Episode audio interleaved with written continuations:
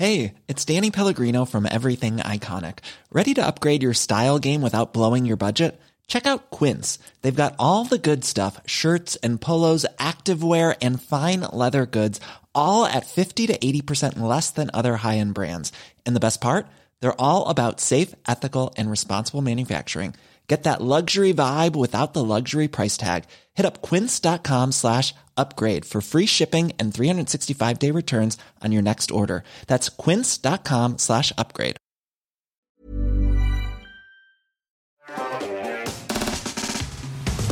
L'ambiance change. Oh là là là là là. Oh, il y a de la prod. mais il y a, y a du budget dans cette émission en fait. Euh, Mathieu, je t'ai vu. Je t'ai vu plonger dans des histoires sombres. Oui. Et celle-là, c'est pas, Hmm. c'est pas du joli. Je, sais pas si. Ça, ça a dû casser le, Oh. ton, Ah, ça a cassé mon mood. ton mood, ouais. Ah ouais, non, c'était, c'était pas ouf. Est-ce qu'on peut afficher le, le, le monsieur? Alors qu'est-ce que c'est que le projet Horus Est-ce que vous connaissez ce gars? Non, je sais pas qui c'est. Sa tête ne me dit rien. Eh ben, il a un peu l'air de rien. Je pense qu'il est vendeur de cheddar à Amsterdam. C'est un peu ce que m'inspire son visage en tout cas. Tu vas être très, très, très étonné. Tu vas être très étonné Ouais. Par la réponse. Euh, il vous dit rien, mais sa- sachez que c'est probablement l'un des flics les plus corrompus de France. À, Ah à cause de ce qu'il a fait sur le Darknet, euh, des gens ont littéralement été euh, assassinés dans la vraie vie. Et je vais vous raconter euh, son histoire. Il s'appelle Christophe, il a 35 ans. Et euh, Christophe, euh, c'est un fils de gendarme, donc naturellement, euh, il devient gardien de la paix, donc policier, mais assez bas de l'échelle, gardien de la paix. Puis il devient enquêteur dans la sécurité publique, bref, une carrière normale. Euh, il se fait remarquer un peu par son expertise technique. C'est un peu en gros le, jeune geek euh, d'un service de police. Euh, et du coup, il, bah, pour tous les vieux, un peu, de, il est bon quoi techniquement. Euh, et il se fait remarquer. Il a des bonnes relations et tout.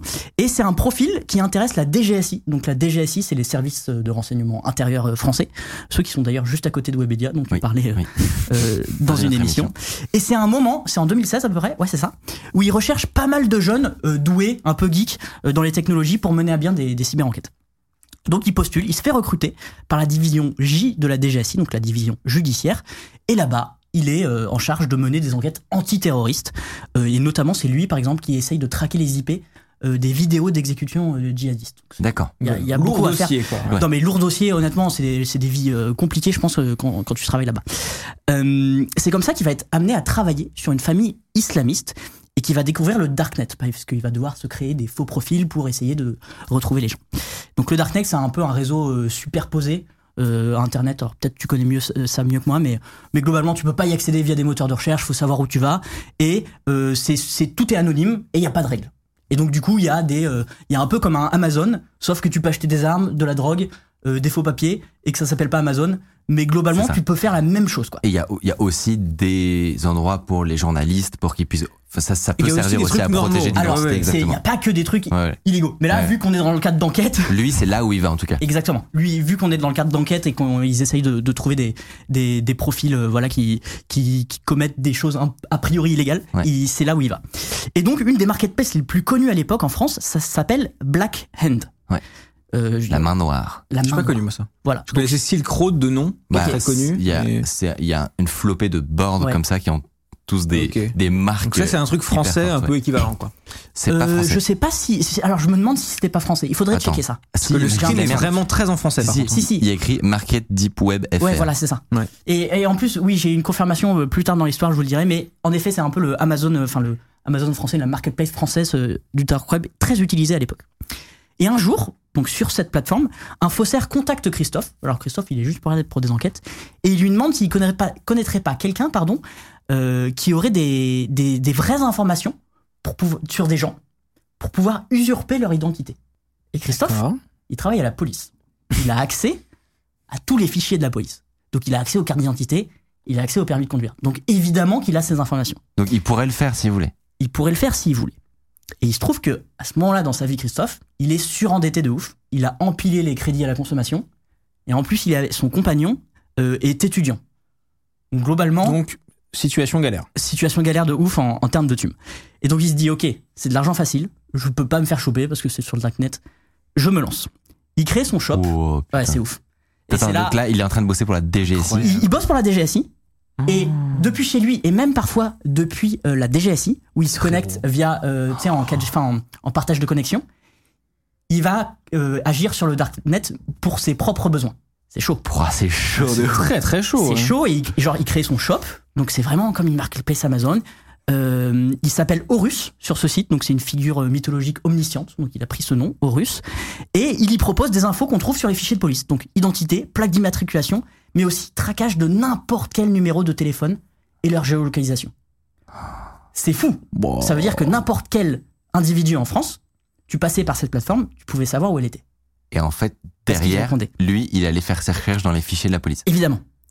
Et ce qui est, moi, ce qui, ce que je trouve ça fou, c'est que, genre, ça devient un business où il crée une charte graphique, il a une bio, il a une description de ce qu'il vend, sauf que tout absolument est illégal, mais personne le voit. Mais il n'y a pas des logs dans les fichiers de la police pour qu'il y a un type qui, qui regarde où habite Micheline. Genre, pourquoi t'as regardé ça, tu vois enfin, genre... Et ben, tu vas voir comment ça évolue. Ok, pardon. Tu franchement, tu as une bonne première piste.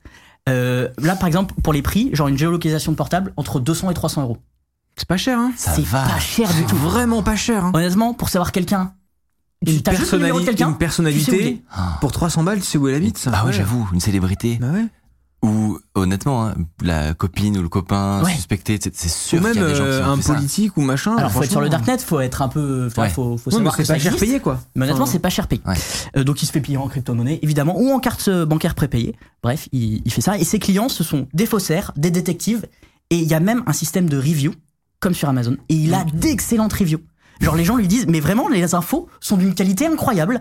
Euh, tout le monde, Bah, tu m'étonnerais. il, a- il se fait une répute sur le dark web qui est incroyable. Euh, il va même acheter jusqu'à acheter une plastifieuse pour faire lui-même des faux papiers. Donc là, il, il Oui. commence à. Là, il a vrillé, le bro. Là, Ouais. Honnêtement, là, il a la vrille. Salut, si vous appréciez Underscore, vous pouvez nous aider de ouf en mettant 5 étoiles sur Apple Podcast, en mettant une idée d'invité que vous aimeriez qu'on reçoive. Ça permet de faire euh, remonter Underscore, voilà, telle une fusée. Il dira Oui, plus tard qu'il a fait. Plutôt, oui, c'était déjà pas mal. hein. Ouais, a déjà- quand, quand t'es dans la démarche d'acheter une plastifieuse, c'est que mentalement t'as fait un chemin déjà, Oui, tu vois. t'es loin, t'es ouais, loin. ouais.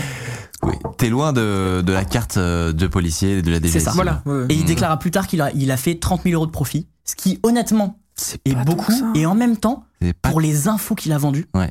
c'est pas si fou. Enfin, Ouais. Et pour le risque qu'il a pris, c'est vraiment c'est pas beaucoup. pour le Ouais. risque qu'il a pris. Ouais. Forcément, au bout du compte, vu qu'il s'est fait une telle répute et que tout le monde passe par lui en fait pour avoir des infos, euh, ça va finir par intriguer, notamment dans le cadre d'une enquête des douanes françaises à l'époque, qui vont essayer de remonter euh, la piste aux Russes. Au début, ils, se disent, ok, on s'est fait pirater euh, le ministère de l'Intérieur. Parce que c'est trop bizarre, il y a quelqu'un qui a accès à nos fichiers. Ils creusent un peu cette piste, ils trouvent rien, et av- av- avant de- d'envisager que c'est la piste d'une taupe, d'un ripou. Et donc là, comment les enquêteurs vont s'y prendre? T'avais une piste hard disk à ton Bah, avis moi, si c'était à moi de le faire, mais c'est une réflexion Ouais. débile, mais j'irais regarder s'il n'y a pas des logs. C'est-à-dire que est-ce que euh, les serveurs euh, où sont stockées ces informations, tu peux pas voir qui a accès à quoi quand, et tu peux pas voir s'il y a un type qui accède un peu trop d'infos de genre random qui paraîtrait étrange et pas en lien avec Ouais. une enquête, tu vois. Par Et- exemple, je sais pas. Enfin, Et en- peut-être en complément, c'est une théorie, mais est-ce qu'ils auraient pas pu euh, eux-mêmes passer commande et ensuite ah oui, exact. regarder dans les logs s'il n'y a pas quelqu'un qui accède justement J'ai pas pensé à ça, mais c'est extrêmement malin. aux données de Micheline Michael, tu viens de recevoir une offre d'emploi des douanes. Ah, C'est comme un ça qu'ils très ont fait cerveau. Ils ont publié une fausse demande à Horus, un leurre, sur une demande d'info que tu peux trouver sur un fichier de police. Et ils se sont dit, on va attendre. Et on, comme tu disais, on va regarder les logs de connexion à cette fiche. Ils attendent un peu et forcément ça finit par mordre. Je pense honnêtement qu'ils l'ont fait plusieurs fois pour être sûr que c'est pour la bien même identifier à chaque pas fois. de. ouais. Et donc là, ils ont réussi à confondre Horus, donc qui s'appelle Christophe, il est brigadier à la DGSI. Et le 24 septembre 2018, ils arrivent, donc Christophe Boutry est arrêté genre au milieu de la DGSI, menotté Ah, devant ses devant collègues, tout le monde. et on lui demande est-ce que c'est toi Horus Alors là, il a le réflexe de pas répondre. Je pense Ouais. qu'il bah, Il connaît la police. bah, il connaît sait. que globalement, il faut attendre un avocat, quoi. Mais euh, il, il répond pas à ce moment-là.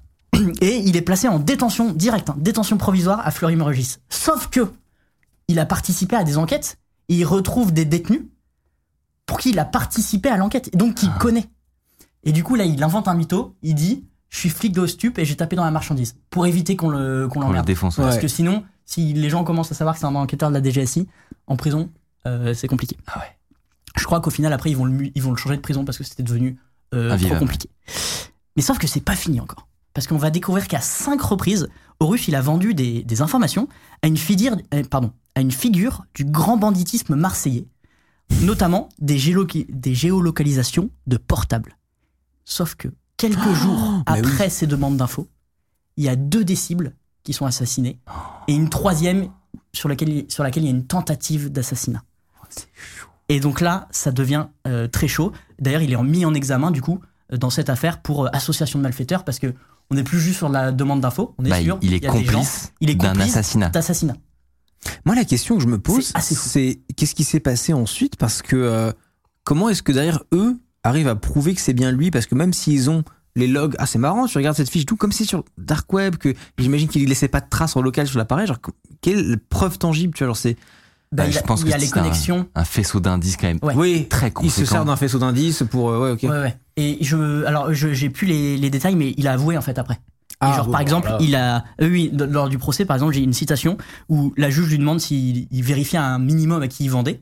Et il a dit, Madame la Présidente, si j'avais commencé à me poser des questions morales, je ne l'aurais pas fait.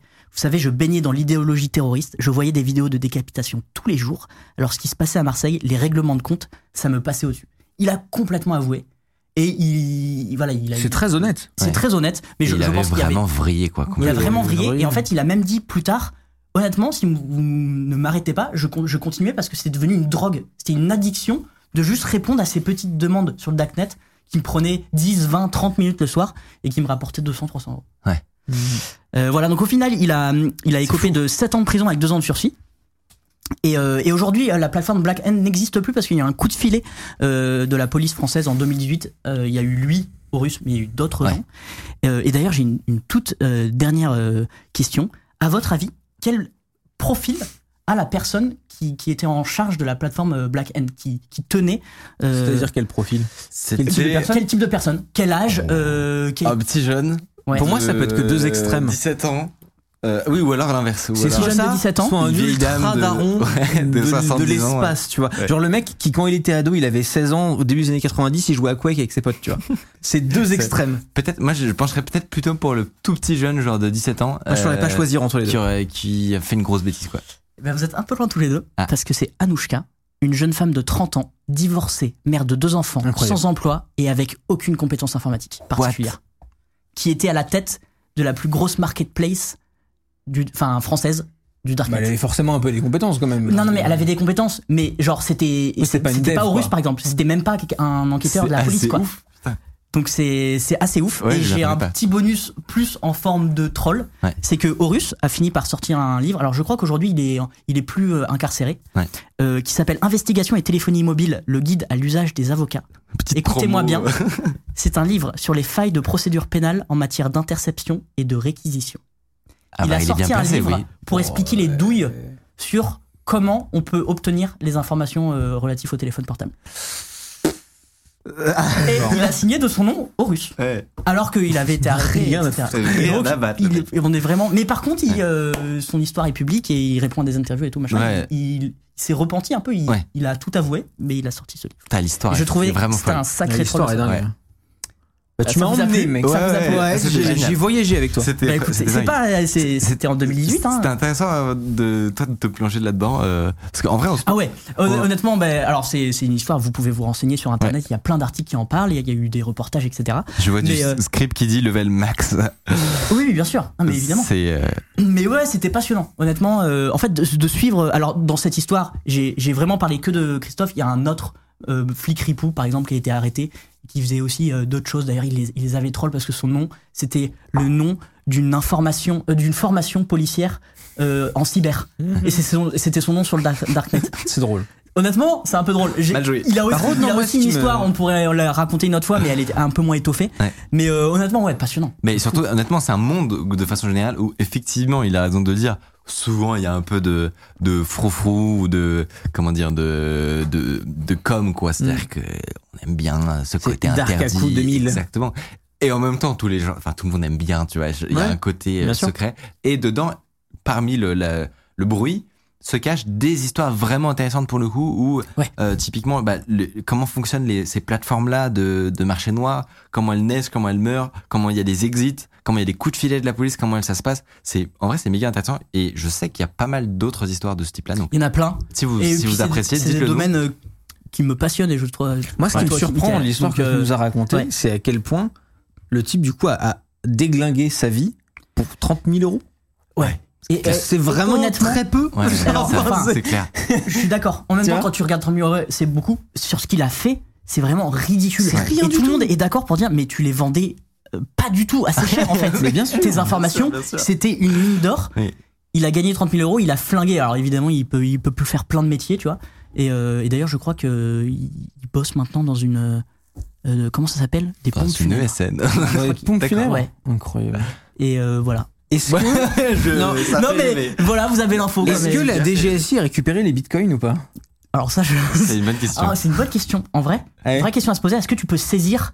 Je, Bah. crois, je crois que la, la justice a déjà saisi plein de fois des crypto-monnaies. Si c'est sur une plateforme centralisée, oui. Oui, c'est ça. S'il a son propre wallet, tant qu'il donne pas la clé. Alors on était en 2016-2018, c'était quand même moins. Ça dépend. Les wallets, c'était quand même moins répandu. Et, et tu dis ça, mais euh, genre s'il a fait une procédure pénale où il a avoué des. Hmm.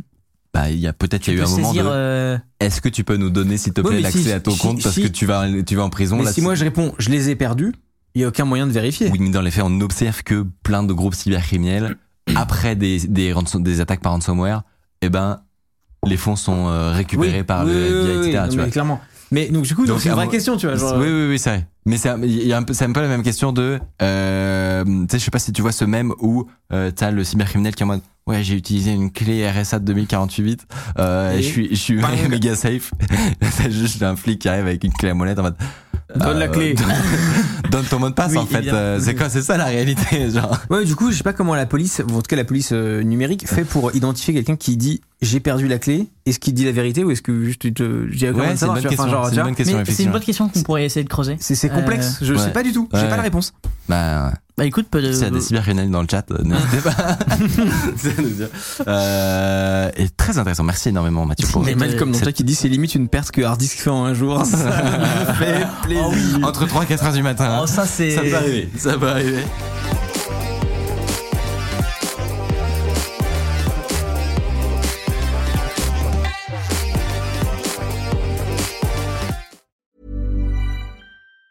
Even on a budget, quality is non-negotiable. That's why Quince is the place to score high-end essentials at 50 to 80% less than similar brands. Get your hands on buttery soft cashmere sweaters from just 60 bucks, Italian leather jackets, and so much more. And the best part about Quince, they exclusively partner with factories committed to safe, ethical, and responsible manufacturing. Elevate your style without the elevated price tag with Quince. Go to quince.com slash upgrade for free shipping and 365-day returns.